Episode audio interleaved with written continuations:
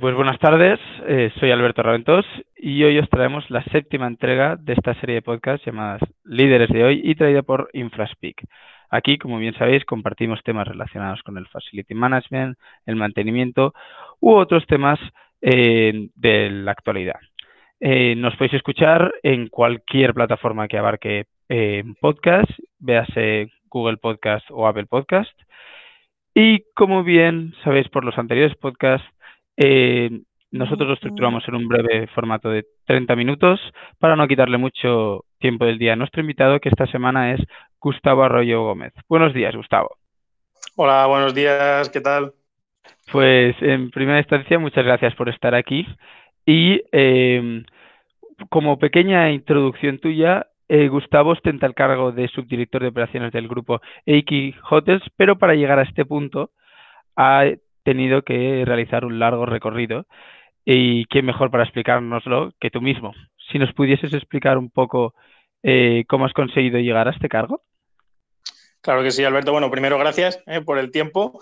Eh, esperemos que bueno, quien nos escuche pueda sacar algo de partido de todo esto. Si, que esa finalmente es la, intención. Eh, pues como comentabas, Alberto, efectivamente, eh, a pesar de ser muy joven, vamos, yo tengo 32 años, o sea, me considero joven y espero ser joven muchos años, eh, realmente sí que me he tenido la oportunidad de, de estar en diferentes sitios, en diferentes países y diferentes puestos, posiciones, cargos e incluso industrias y creo que eso, bueno, pues eh, a día de hoy lo agradezco y, creo que me ayuda también a la hora de, trabajar. Pues en definitiva se aprende de, todo, ¿no? De todo se, puede sacar un, buen aprendizaje. Efectivamente, yo, yo arranqué mi carrera profesional, eh, curiosamente, en una agencia de viajes, bueno, de aquellas viajes Siberia, o sea que eso ya, de, aquella ha llovido un poco, pues eh, con unas prácticas y tal. Yo siempre he definido la carrera profesional como un conjunto de aprendizaje en el tiempo, ¿no? Y además, eh, pues muchos de ellos basados en, prácticas. Yo soy un gran defensor de las prácticas, creo que bien orientadas eh, y bien diseñadas son una estrategia perfecta para, pues, para, para, aprender y para formar profesionales. Y al menos ese ha sido mi caso y a mí me ha ido, me ha ido bien. Eh, como decía, pues lo típico, eh, pues hacías eh, las prácticas en una agencia de viajes, después tuve oportunidad de trabajar en un hotel independiente, pequeñito de mi ciudad, y después de ahí, pues tuve la oportunidad de, viajar al, extranjero. ahí estuve trabajando como housekeeping, estuve haciendo prácticas en Barcelona, en Sevilla, pues de revenue, de reservas, Night Auditor en Inglaterra, después eh, tuve la oportunidad de, ir a Paradores, donde estuve de asistente al director general. Y de aquellas pues aprendí mucho además también, porque estaba muy centrado todo lo que era F&B, eh, banquetes, comercialización. Eh, y después de ahí tuve mi primera aventura con, con, un hotel independiente. De hecho, bueno, con el hotel que actualmente dirijo también, que es el Hotel Convento de Aracena. Es un hotel relativamente pequeño, es un hotel en un espacio rural de montaña y eh, bueno, es un, es un, convento rehabilitado. Eh, ahí fue una experiencia muy interesante porque la, de inicio aquel proyecto lo arranca pues, eh, la empresa para la que actualmente trabajamos como primer proyecto hotelero. Y la verdad que ha sido, bueno, fue un éxito y ha sido un éxito y está siendo un éxito. Eh, después de ahí, en ese, primer, en ese primer periodo de, vamos a decir, donde ya estoy dirigiendo los equipos a nivel operativo, pues eh, doy un salto a República Dominicana, donde estuve como subdirector en Bahía Príncipe.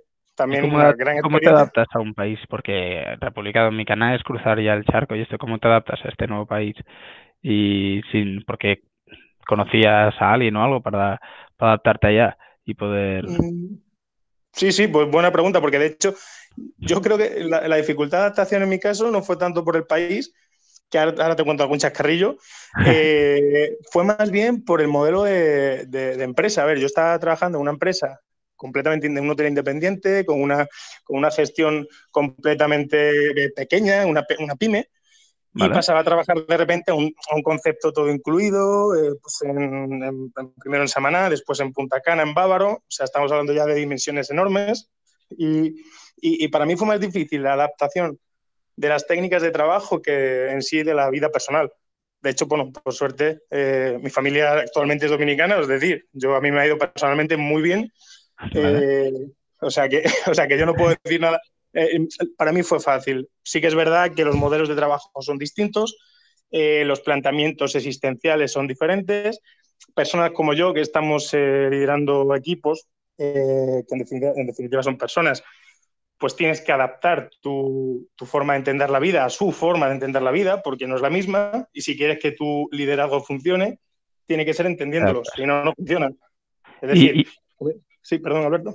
E, específicamente, ¿cuál fue el, shock? Porque claro, pasar de este hotel, de un hotelito a este hotel todo incluido, ¿cuál fue el cambio el, o, el, o el shock que dijiste, esto no me lo esperaba y a ver cómo, cómo consigo sobrellevarlo?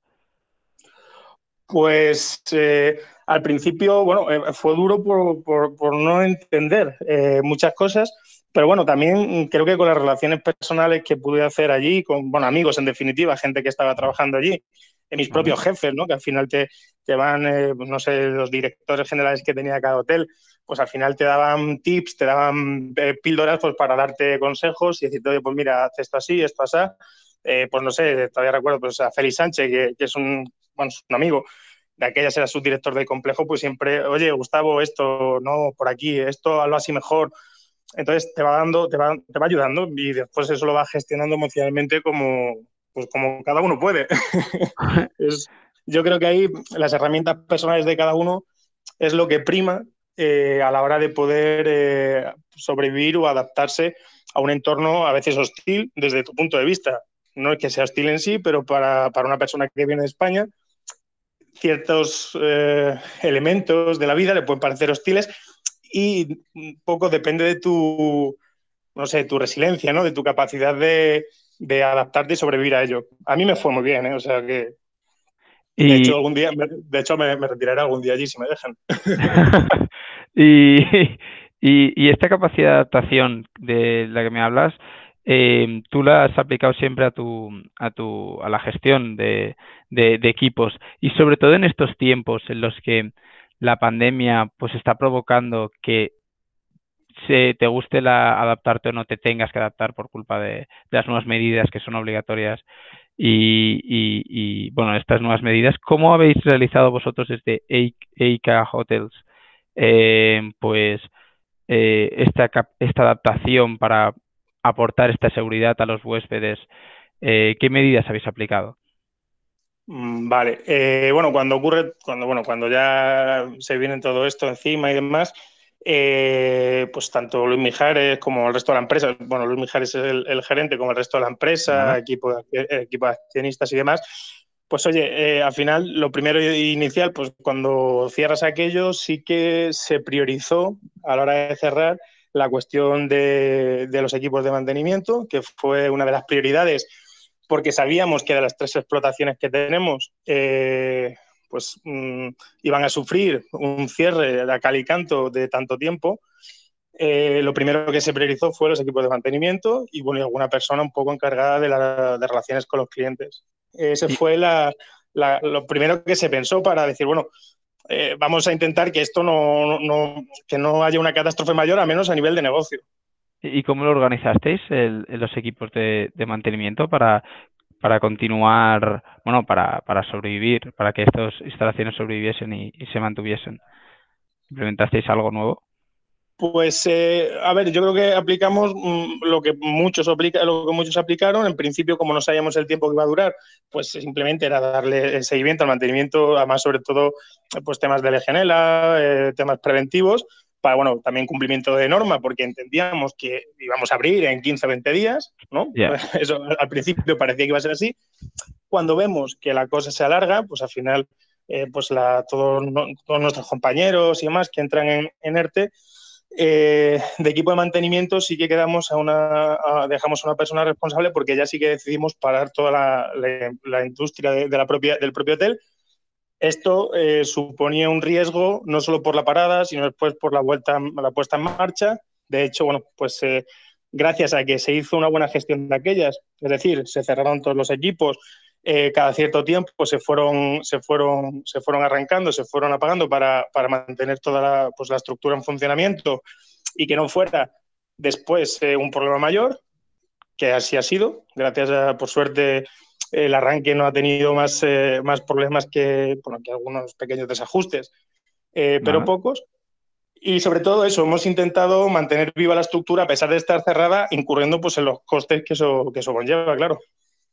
¿Y habéis hecho algún tipo para la gestión de mantenimiento y mejorar aquí los, eh, es que en, en, otras, en otros podcasts que hemos realizado con profesionales del sector nos han hablado de evitar el contacto a toda costa, no solo con los huéspedes, sino también con los empleados entre ellos. Y entonces, muchos de ellos nos han hablado de digitalizar eh, los diferentes procesos de mantenimiento eh, para, para así poder pues evitar ese contacto y ya de paso mejorar la eficiencia. Eh, ¿vos, ¿Tú has visto algún, habéis realizado algo al respecto? Eh, a ver, nosotros hemos implementado, lo, como, bien, como bien comentas, eh, bueno, primero todo lo que es digitalización de cara a clientes, pues efectivamente, como la gran mayoría, pues check-in online, comunicaciones previas, gestión de reservas previas, un check-in sin, sin, prácticamente contacto con, con las personas a nivel interno, eh, la distancia que hemos puesto entre los propios trabajadores básicamente es una distancia espacial. No ha habido una distancia que se pueda traducir realmente en digitalización. Sí que tenemos las comunicaciones internas eh, que ahora se han visto más reforzadas, las comunicaciones internas pues eh, vía medios y apps de telefonía, pues como WhatsApp o, llamadas. pero no hemos, no hemos, no, hemos considerado, por, pues quizá por el tamaño de los propios establecimientos, eh, dar un paso más. Eh, suponía recargar a veces a equipos con, otros utensilios, otras herramientas de trabajo, en el que entendíamos que en un tamaño como el nuestro no era del todo interesante. Creemos que la distancia que hemos puesto era suficiente, los EPIs que hemos ofrecido eran suficientes. A lo mejor si estuviéramos hablando pues, de un complejo hotelero de 5.000 habitaciones, tendría sentido. En este caso, como son eh, módulos independientes, negocios independientes de un tamaño medio, pues no lo hemos considerado. Y, estos pequeños cambios como el check-in online, las distancias, ¿tú crees que hay algunas de estas medidas que, por ejemplo, están para quedarse? ¿Te las, ya las, las adaptarías a la operativa de, los hoteles? Pues eh, yo creo que sí. Fíjate, eh, hay algunas, bueno, primero de todo, cuando se propuso, la información real que había no era, no era una información fidedigna en el sentido, eh, no, había unas noticias claras, no había unas directrices claras, eh, a veces eran cuestiones estatales, después cuestiones autonómicas, después aplicaciones o recomendaciones. Entonces yo creo que como nosotros, muchísimos eh, hoteles y muchísimas estructuras han ido incluso un poquito por delante escuchando al cliente. Nosotros hemos pensado que tampoco había que alertar. Es decir, eh, tenemos un perfil de cliente, por suerte, de hoteles de cuatro estrellas, eh, y lo que nos han dicho, lo que ellos nos han querido comunicar es que lo que estamos haciendo está bien, eh, les parece bien, creen que la distancia, pues eso, pues las, los metaquilatos en las entradas, señalización en los suelos, zonas de higienización por todos sitios, control de espacio, de aforos, era suficiente y tampoco queríamos sobre, sobrecargar tampoco la emoción del cliente. Es decir, una persona que viene sobre todo de un tiempo pues tan, tan convulso como veníamos de, pues, del encierro, tampoco queríamos eh, convertirlo en un nuevo encierro en su propio hotel. Y ahora, eh, de puertas para afuera, muchas muchos hoteles lo que han hecho han buscado certificaciones y, maneras de comunicar y aportar esa seguridad a esos huéspedes eh, para que así atraerlos de otra manera y, poder continuar manteniendo el negocio. ¿Vosotros habéis eh, realizado algún tipo de certificación o, algo para, comunicar esa seguridad? Sí, Alberto, mira, cuando el ICTE sacó, finalmente sacó ese, porque además se hicieron un, trabajo, entiendo, encomiable, sobre todo por la, por la velocidad a la que se le pedía. cuando, cuando el ICTE sacó definitivamente su, el sello y tal, eh, nosotros nos lo leímos, no hicimos un estudio sobre si nos interesaba o no eh, eh, realmente someternos a una auditoría de ese, de ese calibre. Eh, lo que son las medidas que son públicas y tú pues, puedes hacerlas o no, y eso es libre. no necesitas eh, hacer, no necesitas pedir permiso para poder tomar las medidas que el ICTE eh, mantiene.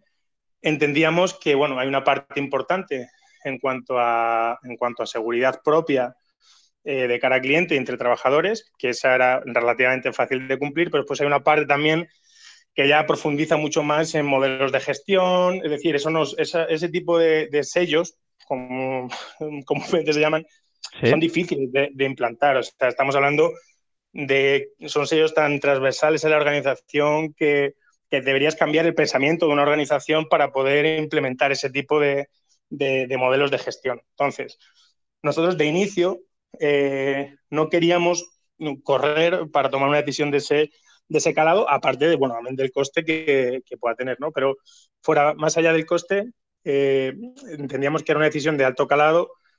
No sabíamos o no sabemos todavía siquiera esto hasta dónde va a llegar, porque a lo mejor hablamos que dentro de seis meses, eh, pues efectivamente, pues hay una vacuna y de repente cambia ojalá. la... Ojalá, ojalá. Ojalá. Los rusos dicen que la tienen hace meses. Bueno, ya, pero esto es otro mundo. sí, efectivamente. Bueno, entonces, eh, nosotros en cuanto al, tema del ICTE lo, valoramos, se pensó, dijimos, mira, de momento vamos a tomar recomendaciones, hicimos una selección de lo que entendíamos que de inicio era importante. Convertirlo en una herramienta comercial me parece hasta insensato porque eh, realmente tú no puedes cambiar la organización entera de una empresa solamente por una, por una percepción comercial, cuando tus clientes ya te están diciendo, oye, lo estás haciendo bien. Es decir, eh, comercialmente hablando, tus clientes te están premiando, miras, monitoreas los comentarios, haces, seguimiento, monitoreas la competencia y dices, bueno, pues mis clientes se sienten seguros. O sea que vosotros a través de los comentarios es como e indirectamente hacéis llegar eh, esa seguridad que, por ejemplo, otro huésped búsqueda, ahí, em, busca cuando, cuando quiere instalarse en algún hotel o algo en, en, la zona, ¿no? Claro, efectivamente. Al final, eh, las herramientas que, que, vamos teniendo de escucha son, bueno, pues son, hay una, bueno, una encuestación interna que hacemos a través de, pues, de Review Pro, eh, en el que el cliente que sale pues recibe automáticamente un, cuestionario en el que una de las cuestiones es sensación de seguridad eh, y después, efectivamente, el monitoreo en todas las redes sociales, foros de opiniones, OTAs, IDS, en fin, un poco todo el, conglomerado de sitios donde los clientes pueden hablar. Todo eso lo monitoreamos y efectivamente hemos llegado a la conclusión que en principio y a ojos de nuestros clientes eh, estamos haciendo las cosas de forma segura. Después, a nivel interno, obviamente, creemos todavía que es, eh, que es mucho más importante la percepción que tienen los propios trabajadores eh, y en principio, bueno, pues todos los indicadores nos dicen que bien, o sea, que, estamos haciendo las cosas bien. Por supuesto, esto no te libra nunca de tener ningún caso extraño, ¿no? Pero bueno, vamos a pensar que no. y, respecto a los clientes, ¿habéis visto un cambio en, por ejemplo, la, nacionalidad o la procedencia de los clientes en estos meses de pandemia? Sí, sí, ha habido un cambio y no solo en la procedencia, que efectivamente, te cuento, también en, incluso en la forma de comprar. O sea, hemos, sí, sí, hemos, eh, ha sido súper interesante eh, cómo de repente, primero la procedencia, obviamente, pues todo el componente de cliente internacional, pues eh, cero o muy poco o prácticamente nulo. Si bien es cierto que nuestros, modelos, nuestros establecimientos por lo menos eh, Ciudad Real y, Aracena están enfocados, o sea, tienen un porcentaje muy importante de cliente nacional. Eh, pero bueno, la parte de cliente internacional, sobre todo series que teníamos, incluso bueno, un montón de series que teníamos previstas para este año, de, pues, de Inglaterra, de Holanda, todas canceladas, lógicamente. Y, y es verdad que, que, después hemos visto un cambio muy importante en el comportamiento de compra, que eso sí que ha sido, porque bueno, todavía te esperabas que el cliente internacional, pues no, pues obviamente no fuera a venir. Hasta ahí era lógico. El tema es cuando de repente la gente empieza a comprar eh, de forma, bueno, primero con muy poquita antelación. Eh, pues el, el, pick-up diario de repente a dos días vista se disparaba, pero a tres días vista no existía o era prácticamente cero. Y después, eh, también, bueno, los comportamientos de, de, compra, buscando seguridad en las cancelaciones, la gente ya dejaba de primar, pues ahorrarse un dinero por, comprar una, habitación no reembolsable, de repente primaba comprar la reembolsable porque la gente sospechaba que a lo mejor tenían que cancelar. incluso a tres días vista. Y, esto, todos estos comportamientos de compra, por ejemplo, ¿ha provocado algún cambio en la operativa o gestión de, de vuestros hoteles? Sí, claro la hacen más difícil porque la previsión de trabajo se complica, eh, se complica las provisiones, complica las contrataciones, porque no sabes realmente lo que va a pasar dentro de 15 días, entonces tú, tu gestión es diaria y ahí está el éxito o fracaso, la agilidad que tengas para poder abordarla o no. Eso por un lado. Eh, por otro lado, también em, incluso las políticas de compra han cambiado para nosotros, también cómo los ofrecemos de repente pues eh, priorizamos la venta con, tarifas reembolsables, garantizamos la, pues, la devolución si, si, fuera, si llegara el caso, eh, garantizamos eh, la agilidad para, ofrecer algún tipo de ayuda sanitaria si fuera necesario. Y es lo que y está cambiando un poco el modelo de, compra e incluso de venta. ¿Y, y, tú crees que esa es el, la clave para que, por ejemplo, en un futuro, bueno, es, eh, todos esos hoteles que dicen que, que están en el borde de, caer o no, ¿tú crees que la clave es la, esa capacidad de adaptabilidad diaria que tenéis y que estáis mostrando? Sí, de hecho, bueno, justamente el otro día hablando con, Luis, me, lo hablábamos.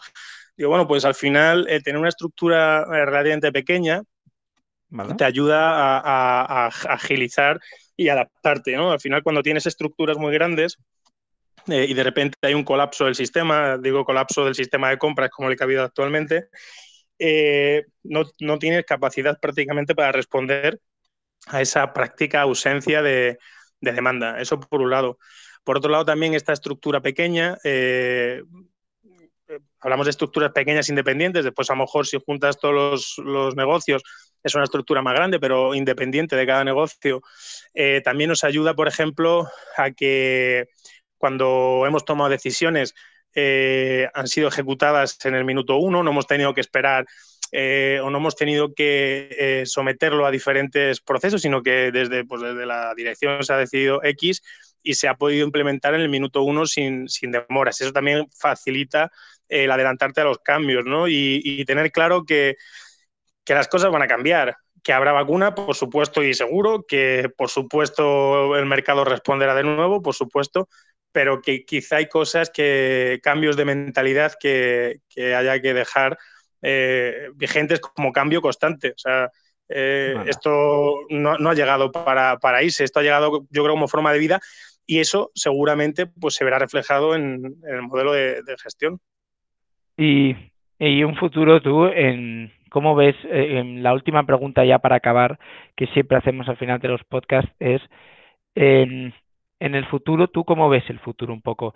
Eh, te pediría un pequeño vaticinio, eh, si ya sé que es muy complicado, pero un pequeño vaticinio para los próximos seis meses vista para, para ver si, si se pueden gestionar de alguna manera en tema gestión y en tema del sector en general.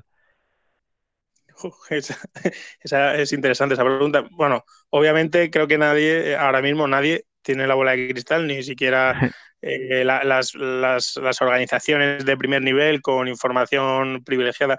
Yo creo que tampoco tienen muy claro nada, ni a dónde vamos, eh, ni por dónde, va, dónde van a ir los tiros.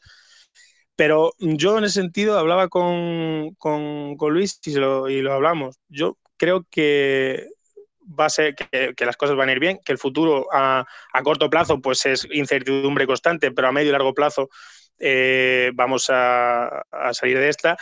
Si bien es verdad que a lo mejor hay una, hay una pequeña criba o una pequeña separación eh, sobre todo en la situación financiera que tenga cada empresa, es decir, cada, cada, cada empresa es un mundo y, hay empresas que a lo mejor su crecimiento ha estado menos consolidado, pues porque eran años, porque son años buenos, porque ha habido mucho, mucho incentivo, porque ha habido mucho, eh, el mercado ha estado muy vivo y muchas empresas han, crecido a lo mejor sin tener los cimientos financieros eh, bien fuertes. Yo creo que aquellas empresas que tengan unos cimientos sólidos de en donde hayan crecido con una base real, eh, creo que se le abre una ventana de oportunidades. Mismamente nosotros estamos planteando eh, empezar a crecer, además de como propietarios y, gestores, pues como, como, gestoras externas para, para otros propietarios eh, y demás, porque creemos que se abre una oportunidad en la que nosotros, al menos eh, con cierta fortaleza financiera, nos va a permitir afrontar, eh, seguramente, embarcarnos en muchos más proyectos. Pero eso es una realidad nuestra. La realidad de otros será otra muy diferente. Yo creo que todos los ojos están puestos en Semana Santa 2021. Creo que los, los, grandes del sector tienen claro que este año lo pueden tachar del calendario como los pequeños y enfocar 2021, pues eso, eh, tratando todos los días para que la vacuna se salga y haya una estabilidad en el, en el mercado en el que la gente se anime a comprar.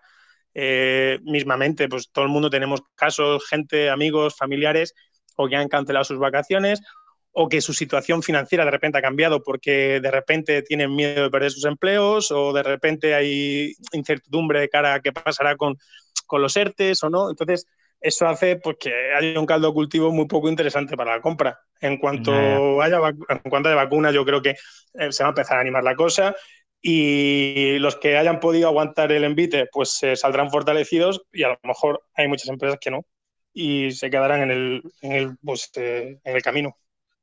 Ya, bueno, pues esperemos que la vacuna salga pronto y ya lamentablemente pues nos tenemos que nos hemos quedado sin tiempo eh, porque como bien he dicho al principio, iba a ser un formato de 30 minutos y quiero ser estricto. Y no sé si tienes algo más que añadir y compartir. Nada, Alberto, agradecerte, agradecerte el tiempo. Más nada.